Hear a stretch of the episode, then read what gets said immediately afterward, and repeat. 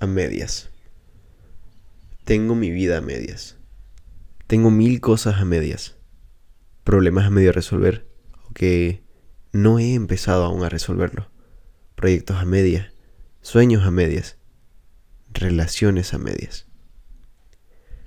Y no las resuelvo, más bien solo las aplazo. Y no sé por qué. Ya sé que las cosas no se solucionan solas, que hay que afrontarlas aunque sean muy desagradables. Pero las aplazo continuamente. Las decisiones que me parecen todas complicadas. Y eso me hace llegar al final del día con una gran frustración. Me acuesto reprochándome otro día perdido. La gran cantidad de asuntos que aún no he resuelto. Y además, que me queda un día menos de vida. No las afronto. No afronto las cosas. Dentro de mí habita un irresponsable que se junta con un cobarde y a ellos encima se les añade un vago. El trío impecable imperfecto. Cada día me dedico nuevos e inútiles reproches que solo sirven para crear un malestar en mí, que me duele mucho, pero no lo suficiente, por lo visto, como para obligarme a dar un giro en mi vida y otro cambio en mi modo de ser y afrontar mis asuntos. Mi frustración es grande, no voy a negarlo. De hecho, es el principal motivo de enojo conmigo mismo. Me aparecen en el aire para que las recuerde, esas cosas que he ido descubriendo y predicando, que van relacionadas con esa tan cacareada definición mía de la única, irrepetible y recuperable vida.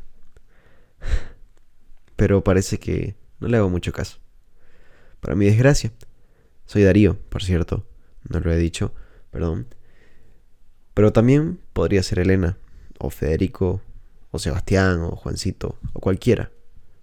Porque me parece, y no sé si esto lo digo como una disculpa, pero me parece que cualquier otra persona se encuentra en una situación similar a la mía.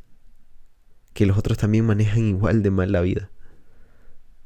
Ya me he quejado mil veces, pero no sirve para nada de la falta de un manual de instrucciones cuando uno nace. Y me he quejado con el mismo resultado nulo que otras veces, de que los educadores maleducan, que parece que nos llenan de traumas al mismo tiempo que nos llenan de comida, que no nos enseñan a relacionarnos bien con la soledad y que no nos preparan para esta tarea continua que es vivir. Sé dos cosas. Que lo que he escrito es cierto.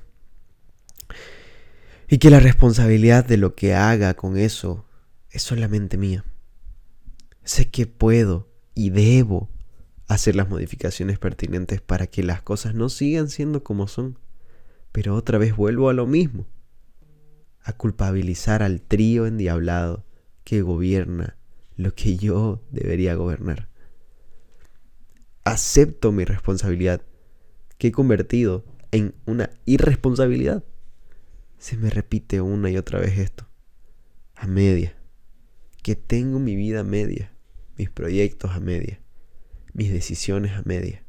Parece como si confiara en el milagro imposible de que una mañana me despierte y yo sea distinto, o que todo sea distinto. Ya sé que eso es imposible.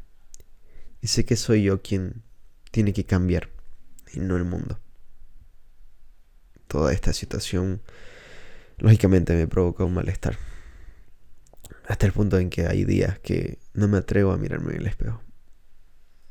Me da pavor imaginar la mirada de quien aparezca ahí reflejado. Me voy a avergonzar y tal vez no pueda reprimir todas las, las ganas de reprocharme y mostrar ese autoenojo. Lo peor es que sé por dónde empezar. Por el amor propio. Darme amor sin tener una razón para dármelo. Porque ese es mi caso. Con este representante de la Inquisición que habita dentro de mí, es imposible salir indemne de cualquier conversación conmigo. es muy cruel. Y como conozco todos los modos de hacerme daño, cuando quiero hacérmelo, lo consigo sin un gran esfuerzo. Y lo hago bastante a menudo, porque soy dolorosamente consciente de que lo que tengo está todo a media. Y eso quiere decir también mi vida a media, mis sentimientos a media, mi presente a media.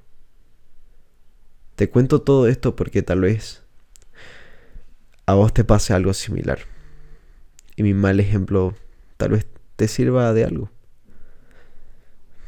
Es bueno empezar a cerrar ciclo. Y empezar y terminar nuestros proyectos. Porque es importante y necesario para poder seguir avanzando. Lo escribo para ver si así soy más consciente y comienzo, por fin, hacer lo que tengo que hacer.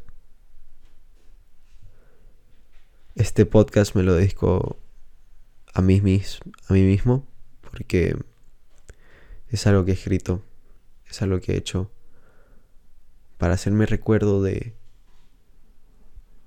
de que puedo, de que puedo lograr mis objetivos, de que puedo lograr mis sueños, de que ya no tengo que dejar las cosas a media. Es algo que he reflexionado y espero que te sirva. Nos vemos en el próximo podcast. Gracias por escucharme una vez más.